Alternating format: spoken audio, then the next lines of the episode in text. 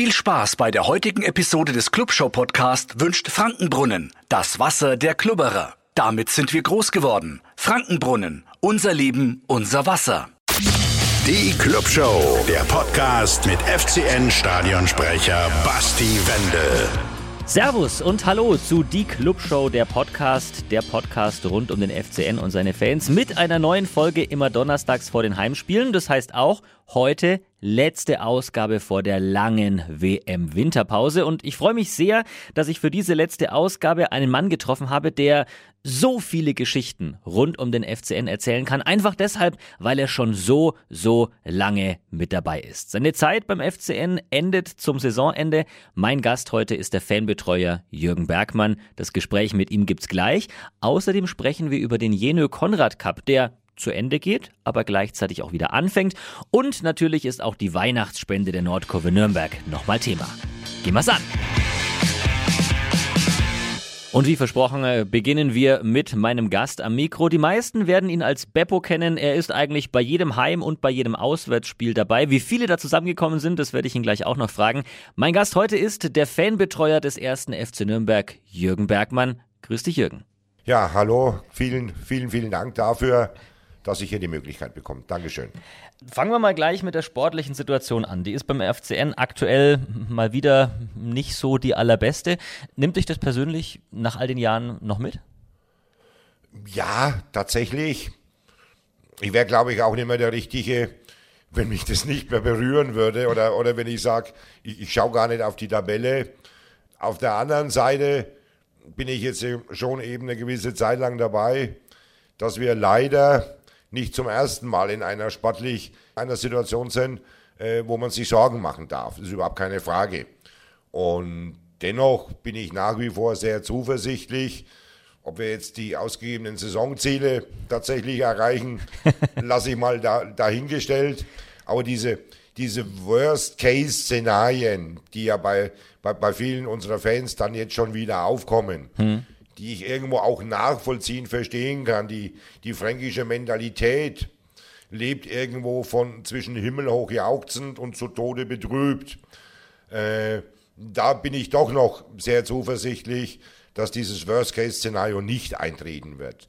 Aber natürlich, also man, man, darf diese Situation nicht unterschätzen. Die, die, die Lage ist äh, schon ernst denke aber, dass, ja, da sind sich alle Verantwortlichen des ersten FC Nürnberg auch, auch sehr bewusst. Also ich glaube nicht, dass da irgendwie, wie, wie einer da die Realität nicht erkennt.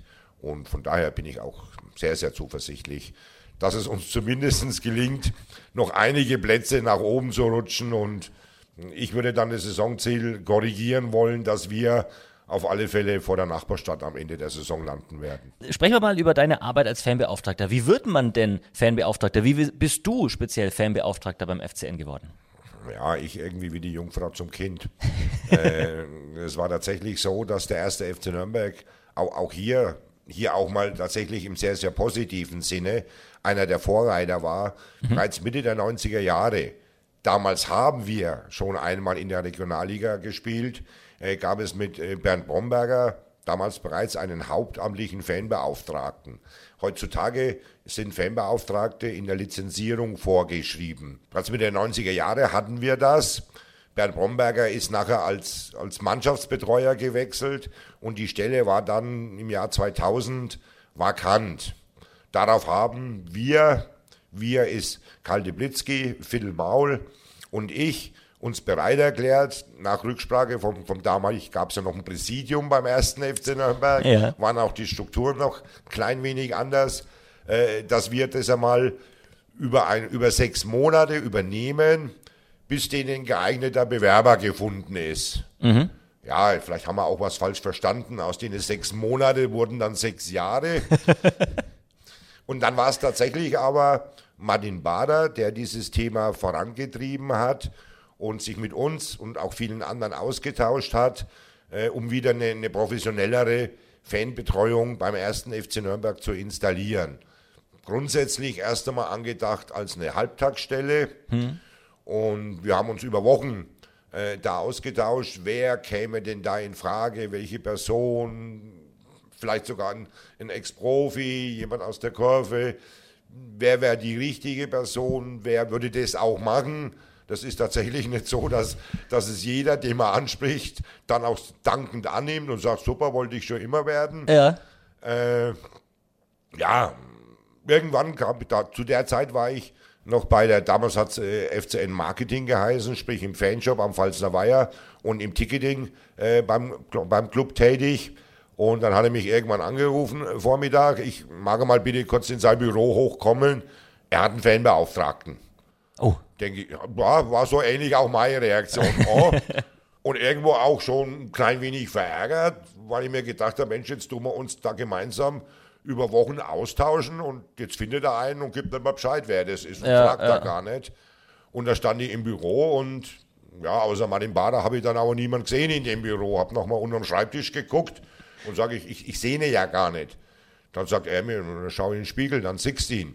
Und dann sage ich, ja, alles lieb, alles nett, aber so, so halbtags, das ist für mich dann doch nicht so, äh, wenn, dann wäre für mich eigentlich nur äh, Vollzeitstelle interessant. Worauf er dann sagt, nö, alles gut, machen wir auch. Du fängst als Vollzeit, als Fanbeauftragter beim ersten FC Nürnberg an. Und dann bin ich früh als, als, als Fanshopleiter äh, Pfalzner Weiher und Mitarbeiter Ticketing zur Arbeit gefahren und letztlich am Abend bin ich als Fanbeauftragter nach Hause gefahren. Äh, ja, habe es letztlich aber, aber auch nie bereut, diese Entscheidung. Und das war im Februar 2007. Seitdem habe ich mich dann hauptamtlich um die, die Belange der Fans beim ersten FC Nürnberg kümmern dürfen. Mai 2007 konnte ich gleich meine ersten Titel feiern. Leider ist es bis heute der einzige geblieben. Dennoch war das, glaube ich, für jeden, der damals dabei sein konnte, damals dabei sein durfte, ein bis heute unvergessliches Erlebnis. Das glaube ich auch, ja. Und ja, habe dann das erste Büro der, der Fanbetreuung war in der alten Turnhalle noch am Eingang gegenüber der Stuhlfahrtstuben, wo wir dann ein eigenes Büro gekriegt haben. Wirklich aber auch von Beginn an äh, ein eigenes Büro, einen eigenen Computer.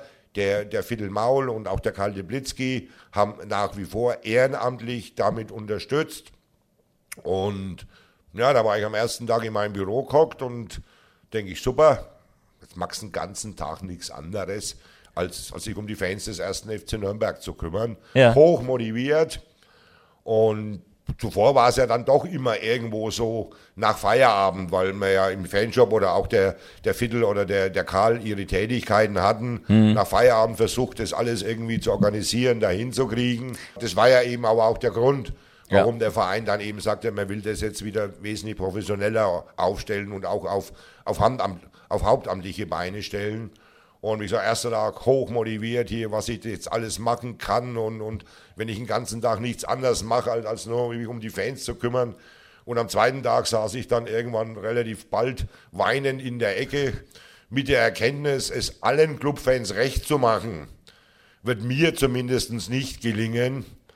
Und am nächsten Tag, am dritten Tag bin ich dann reingegangen, sage ich, gut, wenn du es nicht allen recht machen kannst, versuchst du es zumindest möglichst vielen recht zu machen. Und, und das hat dann auch hoffentlich relativ gut funktioniert über die, über die vielen Jahre. Die vielen Jahre, 15 sind es, wenn man ab 2007 rechnet. Wenn man 2001 mitnimmt, dann sind es 21 Jahre. In Wenn der man- Zeit nochmal weinen müssen? Ja, eine, eine sehr, sehr lange Zeit. Hatte ich ja auch zu Beginn des Gesprächs dann schon gesagt. Äh, Da war nicht, da haben wir in der Zeit nicht jedes Spiel gewonnen, sondern ab und an auch mal nur unentschieden gespielt. Das glaube ich, ich glaube ich, das macht, das macht es, glaube ich, aber auch anders. Und das macht, glaube ich, aber auch diese, diese Leidenschaft aus. Weil wenn uns wirklich in diesen, in den vergangenen 40 Jahren irgendwas gut gelungen ist, dann das, dass es den, den ganzen Clubfans draußen mit uns nie langweilig geworden ist. Das stimmt, ja. Und, und wir, wir waren für alles gut. Es gibt zahlreiche Dinge, die der erste FC Nürnberg exklusiv für sich beanspruchen kann. Sind leider nicht immer nur sehr positiv, sportlich erfolgreiche. Aber, aber ich glaube, diese Verbundenheit, diese Leidenschaft, auch, auch wenn ich an die, das war ja damals zu der Zeit, die Regionalligasaison 96, 97 nachdenke wird im Nachhinein immer dann auch ein bisschen glorifiziert, logischerweise. Ja.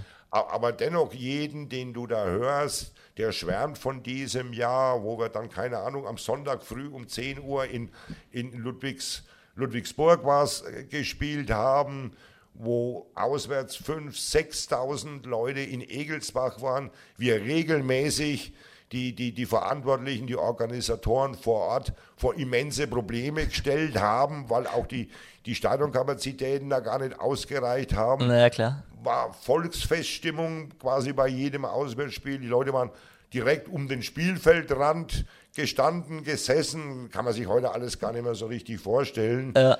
Mit, mit, mit dem Highlight, in meiner Welt zumindestens dass sie beim SC Weißmain in Oberfranken damals extra für uns ein Stadion gebaut haben mit 17.000 Leuten, welches dann auch einmalig tatsächlich ausverkauft war. Und danach auch nie wieder wahrscheinlich. Danach nie wieder. Da gab es damals auch ein, ein Bauunternehmen, der den, den SC Weißmain ziemlich stark gefördert hat. Danach gab es da irgendwie, glaube ich, Differenzen, sonst wo. Auf alle Fälle ist der SC Weißmain sehr schnell danach wieder weiter, weiter unten in, in anderen Ligen verschwunden mhm. und, und hatte dann eben nicht mehr im Schnitt 17.000 Zuschauer bei seinen Heimspielen. Ein einziges Mal war das Stadion ausverkauft. Gut, jetzt heutzutage haben sehr, sehr viele nachgezogen mit dem Stadionbau, aber mhm. vor zehn Jahren hätte es noch den einen oder anderen Zweit- oder Drittligaverein gegeben, der froh gewesen wäre, er hätte so ein Stadion, ja. welches da jetzt seit, ja, seit über 20 Jahren mehr oder weniger ungenutzt am Obermain steht. Mhm. Jetzt hast du gesagt, du bist an deinem ersten Tag rein, hast gesagt, geil, nichts anderes als sich um die Fans zu kümmern. Wie ist denn dieses um die Fans kümmern? Wie sieht dein Alltag als Fanbetreuer beim FCN aus? So ein ganz klassischer Tag und dann vielleicht auch die Arbeit, die am Spieltag anfällt, wo ja das meiste zu tun ist für dich wahrscheinlich. Ja, tatsächlich äh, fängt so ein Spieltag viel, viel eher als am Spieltag selbst an, sondern der wird schon weit vorher auch jeder Spieltag vorbereitet. Äh, was mich nach wie vor oder was ich nach wie vor überragend an dem Job finde, ist halt einfach die, diese, diese Vielfalt an Themen, diese Vielfalt an Dingen, mit denen du hier konfrontiert wirst. Mhm. Es gibt irgendwelche Bürojobs hier, wo, wo im Endeffekt, äh, wenn derjenige früh zur Arbeit geht, er im Prinzip schon weiß, was da heute auf ihn wartet und, und um 5 Uhr ist dann wieder Feierabend. Und wenn am Mittwoch die Kaffeetasse vom Tisch fällt, ist es dann beim Abendessen Gesprächsthema, weil einmal was Außergewöhnliches passiert ist. und, und hier sitzt du am Wochenbeginn und weißt tatsächlich nicht, was dich jetzt alles in der Woche erwartet. Das ist jetzt nicht so, dass da, keine Ahnung, jeden Tag irgendwelche Unwahrscheinlichkeiten passieren. Mhm. Natürlich nicht. Aber dennoch passieren immer wieder Dinge. Ich hatte, ich glaube mal, nach, nach fünf Jahren habe ich, glaube ich, das erste Mal gesagt gehabt, jetzt solltest du mal langsam alles gesehen haben. Nach zehn Jahren habe ich es aufgehört, weil okay. es immer noch Dinge gibt, selbst jetzt noch nach über 20 Jahren, wo ich dann dastehe und sage, hm, das habe ich jetzt so auch noch nicht gehabt. Und, und dann erst einmal nach, nach, nach einer Lösung schaue, welche mehr, die ich ja. dann eben nicht schon, schon vorgefertigt in der Hosentasche ja. habe. Zum Beispiel, was sind so Dinge, die, die da also ein, das habe ich aber schon mal woanders erzählt gehabt. Ein Beispiel, es gibt an den Spieltagen, ist immer auch ein bisschen unterschiedlich, je nach, nach Gastgeberverein. Hm. Aber es gibt meistens so, so Besprechungen, wo diese, wie man heutzutage sagt, Netzwerkpartner am Spieltag, Ordnungsdienst, Sanitär, Feuerwehr, Polizei, äh, gastgebender Verein, auch wir als, als Gästeverein Vertretung mhm. äh, so Besprechungen machen. Bei Union Berlin ist die in der Halbzeitpause bei manchen anderen ist es eine Stunde vorher, sonst so zu verschiedenen Seiten. Hm. Äh, Union Berlin ist sie schon auch relativ polizeilastig. Okay. Dann sind wir in der Halbzeit da, ich sage jetzt mal ungefähr 20 Personen, waren bestimmt 14 Mal Polizei und dann halt noch Veranstalter und wir. Und dann kommt in der Halbzeit rein so eine Eilmeldung, eine Person befindet sich auf dem Stadiondach. Ich dann noch eigentlich nur zu mir selbst gemurmelt, 100 Pro, das ist ein Nürnberger. Dann aber doch so laut, dass es alle anderen dann mitbekommen haben. Und ja, das dauert dann ja auch 10 Minuten und sonst wo. Und irgendwie auf alle Fälle gegen Ende der Halbzeit kam dann die Bestätigung, ja, das war ein Nürnberger.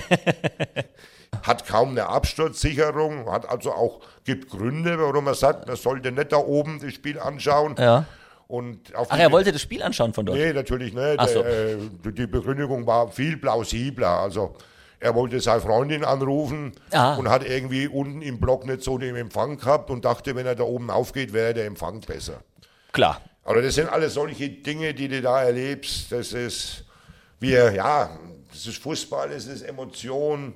Der eine oder andere kriegt auch mal ein schlechtes Seidler ab. In, in, in Wolfsburg war mal ein Beispiel, da ist einer tatsächlich, Wolfsburg, wer, wer die Örtlichkeit kennt, da können die Gästebusse wirklich direkt vorm Gästeeingang parken. Das sind mhm. dann wirklich noch, noch zehn Meter oder was zum Gästeeingang. Der ist auf allen Vieren zum Gästeeingang gekrochen. Dann habe ich schon gesagt, naja, ich glaube, den werde ich relativ schnell wieder sehen. Ja, ein paar Minuten später kam er auf alle Vieren wieder rausgekrochen, hat mich dann gesehen und hat dann wild gestikulierend versucht, mir da was mitzuteilen. Die Muttersprache hat er schon verloren gehabt zu dem Zeitpunkt. Dann, dann, dann spreche ich ihn ein. Willst du mir was sagen? Was er dann mit heftigen Nicken beantwortet. Haben sie dich nicht reingelassen? Hat er auch mit einem heftigen Nicken beantwortet. Die dritte Frage dann, du weißt aber schon warum. Hat er natürlich mit dem Kopfschütteln beantwortet. es sind dann einfach Geschichten, die, die glaubt man nicht, wenn man es nicht tatsächlich miterlebt hat. Mhm. Jetzt war es dann aber in, in, in Wolfsburg, ist es so geregelt, dass da auch außerhalb beim Gästeeingang, außerhalb des Stadions ein Bierstand ist. Die Information habe ich dann in einem weitergegeben. Dann war er auch soweit erst einmal zufrieden. Na dann. Und also so habe ich, insofern war da, konnte ich ihm dann trotzdem weiterhelfen. Mhm. Wenn du mal die über 20 Jahre zusammenfasst, die du jetzt beim Club bist, ähm, wie hat sich die Fanszene in diesen Jahren entwickelt, verändert? Was ist da heute anders, als es damals war? Ja, das ist immer relativ schwierig, weil eine Fanszene sich ja nicht radikal ändert. Hm. Sondern das geht ja wirklich schleichend voran, ist ein Prozess, den du auch gar nicht so gar nicht so mitbekommst. Das ist immer, wäre immer besser, keine Ahnung, fünf Jahre weg zu sein und nach fünf Jahren dann wieder in die Kurve zu gehen, dann merkst du, glaube ich, eher, Mensch, das ist jetzt anders und das ist jetzt anders. Mhm. Wenn du irgendjemand, keine Ahnung, fünf Jahre nicht siehst und siehst ihn dann wieder, fällt dir das auch auf, dass sich da manches verändert hat. Ich glaube aber, dass es, ja, dass diese ganzen äh, Grundgeschichten, die, die das Fansein ausmachen im Allgemeinen, aber auch äh, speziell das Fansein 1. FC Nürnberg ausmachen, dass sich gar nicht so viel geändert hat. Okay. Da, da, ändern sich manchmal halt, keine Ahnung, die Dresscodes. Da gab es vor 20 Jahren mal, hat jeder eine Kutte gehabt. Dann, mhm. dann war man irgendwie sportlich in eine Schere gekleidet. Dann gab es mal eine Zeit, wo alle im Trikot unterwegs waren. Aber so dieser, dieser Zusammenhalt und, und diese, diese, ähm, diese Einigkeit in dieser Kurve unter Menschen, die im Leben normal nichts miteinander zu tun haben. Wir haben ja die unterschiedlichsten Charaktere, jeder Bildung und auch alle sozialen Strukturen und da steht halt der, der, der Anwalt, der die, die Woche gegenüber hier mit, mit, mit Schlip und sonst wo, der ist halt dann auch neben dem Bauarbeiter, der, der nur an Weihnachtszeitkrawatte anzieht. Und irgendwo ist aber jeder gleich. Jeder ist gleich und, und Thema und die Verbindung ist, ist der erste FC Nürnberg oder der Fußball eben. Mhm. Und das hat sich, glaube ich, bis, bis heute nicht geändert. Und, und auch diese, dieses Leiden und die Leidenschaft. Ich habe es vorhin angesprochen, wir, wir gewinnen leider nicht jedes Spiel. Es kommt aber auch keiner zu uns in der Erwartungshaltung, dass wir jedes Spiel gewinnen. Also die, die, die fahren ja eh woanders hin. Wenn Richtig. ich dann aber mich ein bisschen nach, nach südlich orientiere in eine andere Stadt, da gibt es zwei Vereine, dort meine ich nicht den blauen Verein, mhm. die sind, glaube ich, sehr, sehr nah bei uns in, in vielen Dingen, und, sondern ich meine den anderen. Ich würde nie tauschen wollen. Ich würde niemals tauschen wollen, wenn ich schon immer, wenn ich dann schon reingehe und es ist nur die Frage, gewinnen wir jetzt 4-0 oder 6-0 und wenn wir dann nur 2-0 gewinnen, bin ich enttäuscht und verbrenne auch die Fahne. Bei uns weißt du nie, ob wir gewinnen oder ob wir nicht gewinnen da kann der Tabellenletzte kommen. Im Gegenteil, das ist sogar viel gefährlicher, wenn der Tabellenletzte kommt, als wenn der Tabellenführer kommt, dass wir das Spiel dann vielleicht nicht gewinnen, sondern nur unschieden spielen. Und die Freude dann, es ist ja zum Glück auch so, äh, wir gewinnen ja auch Spiele. Richtig. Und, und, die Freude dann, wenn wir gewinnen, wenn wir dann vielleicht auch mal einen Gegner schlagen, wo wir von vornherein nicht unbedingt erwartet haben, dass wir das Spiel jetzt da gewinnen, ist einfach die Freude dann viel, viel größer. Mhm. Wir können uns noch richtig freuen über Siege. Das können die bei manch anderen Vereinen dann ja gar nicht mehr. Mhm. Das finde ich schon nach wie vor sehr, sehr schön. Und Leidenschaft kommt, glaube ich, irgendwo auch von, von Leiden. Von daher ist auch erklärlich, dass die Leidenschaft vom 1. FC Nürnberg sehr, sehr groß ist und sehr, sehr hoch ist. Kommen Fans, wenn sie leiden, dann auch zu euch und ihr müsst dann so ein bisschen ähm, tröstend beistehen? Ach, Oder ist das so ein Klischee, was man vielleicht von der Fanbetreuung hat?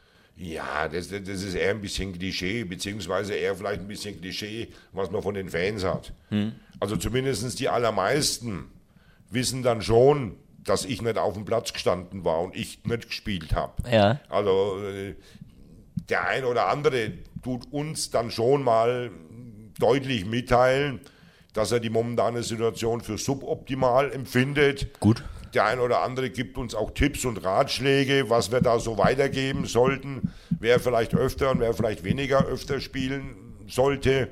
Aber es ist jetzt nicht so, dass das dass wir da jetzt irgendwie wie dann angegangen werden, weil, weil die Mannschaft nicht gar so glücklich gespielt hat und, und, und mhm. verloren hat. Das glaube ich, ja, können ja. die Leute schon auch sehr, sehr gut, sehr, sehr gut unterscheiden. Ja, ja. Und nochmal, ja, die Leute sind irgendwo auch leicht geprüft. Also von, von daher, das, das, ja, da ist schon viel, viel Bewunderung von unserer Seite auch da, gerade auch wenn man sieht, gehe ich jetzt einfach eine Woche zurück da spielt er, ich weiß es gar nicht genau, der Tabellen 14. der mhm. zweiten Liga, äh, beim Tabellen 13. der zweiten Liga und da kommen 47.000 Leute mhm. auf den Betzenberg. Und es kommen über 6000, das wissen wir ja bis heute nicht genau, weil viele in den Heimbereichen waren. Ja, ja. Irgendwo zwischen 6 und 7000 Nürnberger versuchen da den Betzenberg zu erklimmen. Die meisten haben es dann auch geschafft.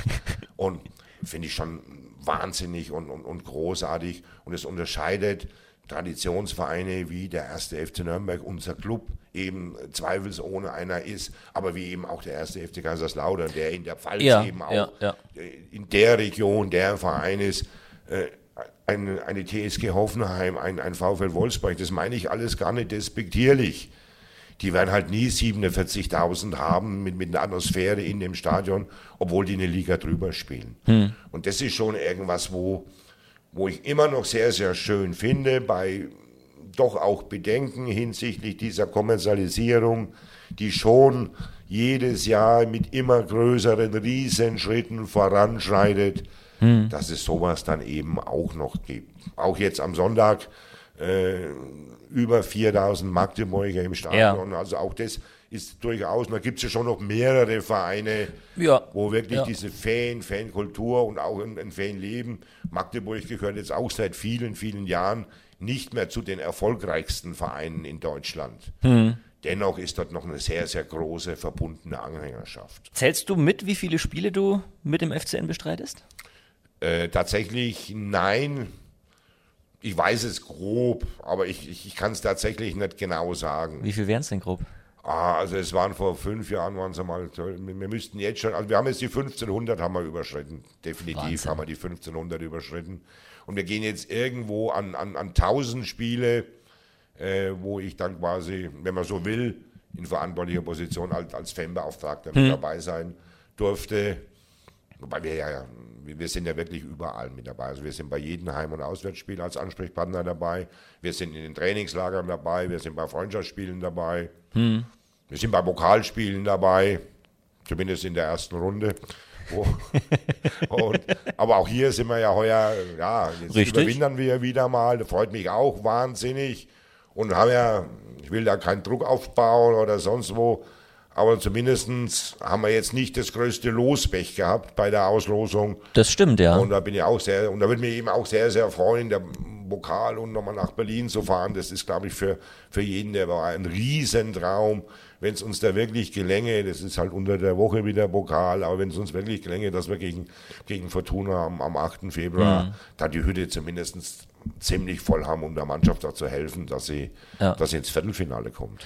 War das Pokal-Endspiel in Berlin dann auch dein Highlight aus diesen über 1500 Spielen? Ja, sportlich gesehen bestimmt, klar. Wir haben einen Titel geholt.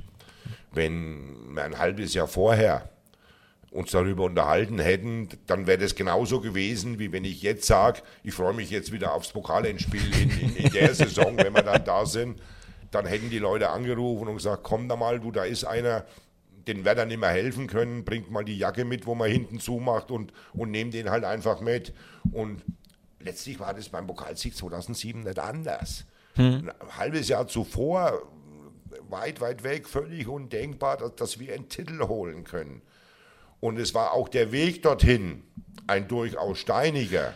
Das ist richtig. Also so in, in, der ersten Runde in Kloppenburg sind wir da, die haben glaube ich vierte Liga damals gespielt. Wir äh. waren der erste Liga, haben wir irgendwo da Banovic 1-0 dann gemacht. Dann waren wir in Baderborn, die damals zweite Liga waren, noch im alten Stadion. Da genau. haben wir genau. schon Marek Winterl und die Verlängerung gebraucht. Und, und dann hatten wir auch vom, vom Klos nicht unbedingt das größte Lospech. Dann kam, äh, erst war glaube ich Haching ja, ich zu Hause. Auch die waren auch eine Klasse tiefer, waren wir schon im Elfmeterschießen mit Hannover, zumindest dann auch ein Erstligist zu Hause, Elfmeterschießen. Aber dann kam Frankfurt. Und, und dann kam Frankfurt. Und für viele bis heute das Spiel mit, mit, mit der kribbelndsten und, und, und besten Atmosphäre, die in, in dem Mark-Morlock-Stadion in, in diesen vielen, vielen Jahren war. Ja. Weil einfach aber auch alles gepasst hat. Das, das, stimmt. Das hat wirklich alles gepasst vom Beginn an. Dann auch der Spielverlauf hat gepasst und, und, und wir sind im Halbfinale einen Schritt von, vom Pokalfinale entfernt. Tolle Choreografie, Stadion voll Flutlicht. Es hat alles gepasst. Und dann schießen wir noch die Eintracht hier aus dem Stadion. Ja, da ist wirklich, ich glaube, die Schäden, die im Stadion teilweise sind, weil der Beton da bröckelt und alles, da sind, glaube ich, teilweise welche bei dem Spiel entstanden, weil da hat wirklich die Tribüne gebebt hier, sensationell. Ich habe mal nachgezählt, ich hoffe, ich habe mich nicht verzählt. Du hast in deiner Zeit hier, wenn man jetzt ähm, ab 2001 rechnet, 19 Trainer und ein Trainer-Duo erlebt. Welcher Trainer war der coolste? Oh, das ist ganz, ganz schwierig. Das ist wirklich sehr, sehr schwierig weil ich dann ja doch ein privilegiert, ein bisschen näher zu sein. Ich sehe dann nicht nur, hat er jetzt sportlichen Erfolg oder hat er keinen mhm. sportlichen Erfolg. Und es gibt Trainer, so mag ich es jetzt einmal ausdrücken, mit der war die Zusammenarbeit sehr, sehr gut, sehr, sehr intensiv. Es gibt auch Trainer, da war sie die Zusammenarbeit professionell, sagt man da heutzutage.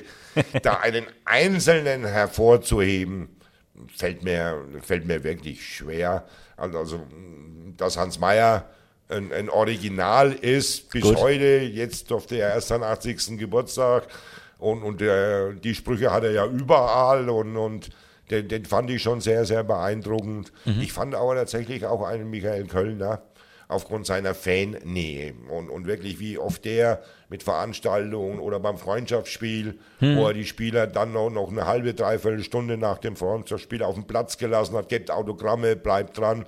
So, sowas hat mir dann auch schon immer sehr, sehr imponiert, wenn ein Trainer die, die, die Fans, das Umland, die Basis damit einbezieht. Heutzutage moderne Trainer, machen das teilweise ein klein wenig anders und, und ist nicht mehr jedes Training öffentlich und da ist teilweise mhm. ein bisschen Distanz da. Die Trainer, die nahe bei den Fans sind, haben bei mir grundsätzlich dann immer schon ein, zwei Pluspunkte gehabt, ja. keine Frage. Schauen wir mal ein bisschen voraus. Wenn ich richtig informiert bin, endet deine Zeit beim FCN im März? Ende, Ende März? Ende der Saison, Saisonende, okay. Ja, jetzt, wenn ich optimistisch bin, sage ich, das Pokalfinale ist mein letztes Spiel. da wären wir wieder beim Pokalfinale. Ähm, wie geht es danach bei dir weiter? Ich habe tatsächlich noch keinen Plan B, mhm. aber habe auch das Glück, dass ich den im Moment noch nicht haben brauche. Also das ist, wie gesagt, ich bin 59, mhm. möchte noch ein paar Jahre was tun. Tatsächlich der, der Große vor, vor zwei Wochen Vater geworden ist. Die Kleine ja, vielen Dank. Das, die Kleine liegt in den letzten Zügen. Die, die wird innerhalb der nächsten Woche Mutter. Das heißt, dann sind zwei, zwei Clubfans äh, dann mehr auf der Welt. Und du fragst dich dann schon, das ist schon auch eine sehr, sehr, sehr, sehr zeitintensive Tätigkeit, die ich habe, inklusive natürlich der Wochenenden, Abendveranstaltungen. Hm. Willst du wieder sowas machen, wo du zeitlich so sehr ein eingebunden bist oder, oder macht man vielleicht ein bisschen weniger Stunden und, und kann auch mal mit den Zwergen in den Tiergarten gehen. Da bin ich, da bin ich noch mit mir da in der Entscheidungsfindung. Habe aber, wie gesagt, zum Glück da auch noch, noch ein paar Monate Zeit und habe aber auch zum Glück, also braucht niemand Sorge haben, dass ich bei ihm vor der Tür stehe und ins Gästezimmer einziehen will. Also wenn es da mal ein paar Wochen so ist, dass ich da noch nichts habe, komme ich trotzdem zurecht hier und braucht braucht niemanden zum Spendenaufruf aufrufen für mich. Ungewöhnlich optimistisch für so einen Franken. Ach ja, das war aber, das liegt dann in meiner Natur. Obwohl ich, obwohl ich natürlich gebürtiger Franke, wenn auch gebürtiger Unterfranke Würzburger bin. Ja. Aber nein, das war schon immer so. Und, und, Optimismus und es geht ja auch immer irgendwie weiter. Auch das, das zeigt das Leben, das zeigt aber auch der erste FC Nürnberg. Und wir waren tatsächlich äh, das vergisst man ja immer, wie, wie immer im Leben. Das, was alles mal nicht so gut war, verdrängt man sehr, sehr schnell. Ist, glaube ich, auch ein, ein guter Mechanismus, den sich da die Natur hat einfallen lassen. Und man denkt immer nur an das Schöne zurück. Gab schon auch in der Geschichte des FC Nürnberg schwierigere Zeiten, teilweise noch deutlich schwierigere Zeiten, als die wir jetzt im Moment erleben. Da war es wirklich manchmal so, dass man Sorge hatte, jetzt kommt irgendeiner, der dann das Licht ausmacht dennoch ging es immer irgendwo weiter und, und da bin ich auch mal, felsenfest davon überzeugt und, und das ist ja, ist ja auch, ähm, ja, gibt es ja auch die Lieder entsprechend. Hm. die Wege noch so steinig sein, erst FC Nürnberg, der wird niemals untergehen und, und das wird immer unser Verein sein hier in der Region. Ähm, ich habe mit der Frage angefangen äh, zur sportlichen Situation, dann schließen wir es jetzt so auch ab. Was wäre dein ganz persönlicher Wunsch fürs Saisonende? Ja, für Saisonende wäre mein Wunsch, dass wir weit, weit weg von unten sind und natürlich mindestens zwei Plätze vor der Nachbarstadt. Ein schönes Schlusswort. Ich danke dir, dass du dir Zeit genommen hast. Ja, sehr, sehr gerne. Es gab in Charlie Neubahn war so ein, so ein Schalker Urgestein, ein, ein Mannschaftsbetreuer. Der hat einmal gesagt, in schlechten Zeiten sollt ihr Schalker sein, in guten haben wir genug davon. Ja, das kann ich jetzt nur abgewandelt weitergeben. Jetzt, wenn es nicht so gut läuft, helfen uns die Leute. Genau dann sollten wir die, die, das zeigen, dass man hinter dem ersten FC Nürnberg steht. Und, und gerade jetzt brauchen wir jeden, damit wir möglichst schnell wieder in andere Tabellenregionen kommen. Danke das dir. war jetzt ein gutes Schlusswort. Das ist richtig. Dankeschön. Sehr gerne. Werbung die Clubshow, der Podcast, wird möglich gemacht von Frankenbrunnen. Ob's ein Sommerausflug zum See ist, die gemeinsame Familienzeit im Garten oder mit Freunden ein Clubspiel im ausverkauften Max-Morlock-Stadion zu genießen, mit der richtigen Erfrischung macht all das noch ein Stückchen mehr Spaß. Frankenbrunnen, das Wasser der Klubberer, unser Leben, unser Wasser. Fürs nächste Thema würde ich gerne mit einem Zitat einsteigen. Äh, das findet ihr auf unserclub.de, der sozialen Plattform vom FCN. Da ist zu lesen, mit dem Projekt Jenö Konrad Cup Fußball trifft auf Geschichte wollen der TSV Maccabi Nürnberg und der erste FC Nürnberg SchülerInnen aller Schularten gegen Antisemitismus sensibilisieren sowie Begegnungen Jugendlicher aller Religionen auf Augenhöhe mit Hilfe des Sports ermöglichen. Und mehr muss man dazu eigentlich gar nicht sagen. Es ist ein ganz, ganz tolles Projekt, das der FCN da schon seit mehreren Jahren auf die Beine stellt. Und die PreisträgerInnen von diesem Jahr, die sind am Sonntag vor dem Spiel gegen Paderborn im Max-Morlock-Stadion, werden geehrt, bekommen eine kleine Auszeichnung und dürfen da auch nochmal ihre Projekte vorstellen. Und dieses Ende der diesjährigen Aktion ist gleichzeitig der Startschuss für die nächste Ausgabe. Am 24.11., also genau in zwei Wochen, findet ein erster Infoabend statt. Für LehrerInnen, die sich interessieren, die vielleicht auch mit ihrer Klasse, mit ihrer Gruppe da im nächsten Jahr teilnehmen wollen. Alle Infos dazu und die Anmeldung für diesen digitalen Infoabend, die findet ihr online auf unserclub.de. Die einen zählen schon die Tage, ich gehöre auch dazu, kann es gar nicht erwarten. Die anderen sagen, Ach nee, da muss ich mich wieder um so viel kümmern. Weihnachten steht vor der Tür, ist nicht mehr so lang hin und damit ist auch die Weihnachtsspende der Nordkurve Nürnberg wieder in vollem Gange. Dieses Jahr wegen der WM das Ganze etwas früher und es werden wie in den letzten Jahren auch wieder fünf Einrichtungen unterstützt. Da ist zum Beispiel das Raubtier- und Exotenasyl e.V. in Ansbach dabei. Da ist die Bollerwagen-Crew Lauf Nürnberg dabei, die sich um Wohnungslose kümmert und noch ganz viele mehr. Welche Organisationen das sind und was die genau im Einzelnen machen, das könnt ihr nachlesen auf Faszination nordkurve.de und helfen können die Fans des ersten FC Nürnberg natürlich mit Geld spenden. Bei jedem Spiel sind rund um das Stadion Spendensammler unterwegs, die klappern dann mit ihren Büchsen, da könnt ihr alles Kleingeld und gerne auch alles Großgeld einfach reinstopfen, wenn ihr im Stadion seid. Wenn ihr keine Tickets habt, geht die Spende natürlich auch online. Und an dieser Stelle noch ein Hinweis für das Spiel am Sonntag gegen Paderborn. Da werden auch alle Becherspenden, die an Viva Con Agua gehen, mit in diesen Topf gehen. Großes Dankeschön da an dieser Stelle nochmal, dass sich Viva Agua auch an der Weihnachtsspende der Nordkurve beteiligt. Letztes Jahr, das vielleicht so als kleiner Ansporn sind unglaubliche 90.000 Euro zusammengekommen. Das ist ein Riesenbatzen Geld und da waren wir ja noch in der Corona-Pandemie. Mit Geisterspielen, mit weniger Zuschauern wäre also gelacht, wenn wir das dieses Jahr nicht toppen könnten, oder? 90.000 Euro Minimum sind das Ziel bei der Weihnachtsspende der Nordkurve Nürnberg. Und das war sie. Die letzte Folge vor der Winterpause von Die Clubshow, der Podcast. Feedback, wenn ihr welches habt, könnt ihr gerne abgeben. Einfach kommentieren oder per Mail an studio.gong971.de. Jetzt ist, wie gesagt, erstmal lange Pause. Die nächste Folge dann Donnerstag vor dem ersten Rückrundenspiel. Das ist, schon mal Kreuz in den Kalender, am 26. Januar. Natürlich wie immer auf Podu und überall da, wo es Podcasts gibt. Bis dahin, schöne Winterpause. Wir sehen uns im Stadion. Die Clubshow, der Podcast mit FCN Stadionsprecher Basti Wendel.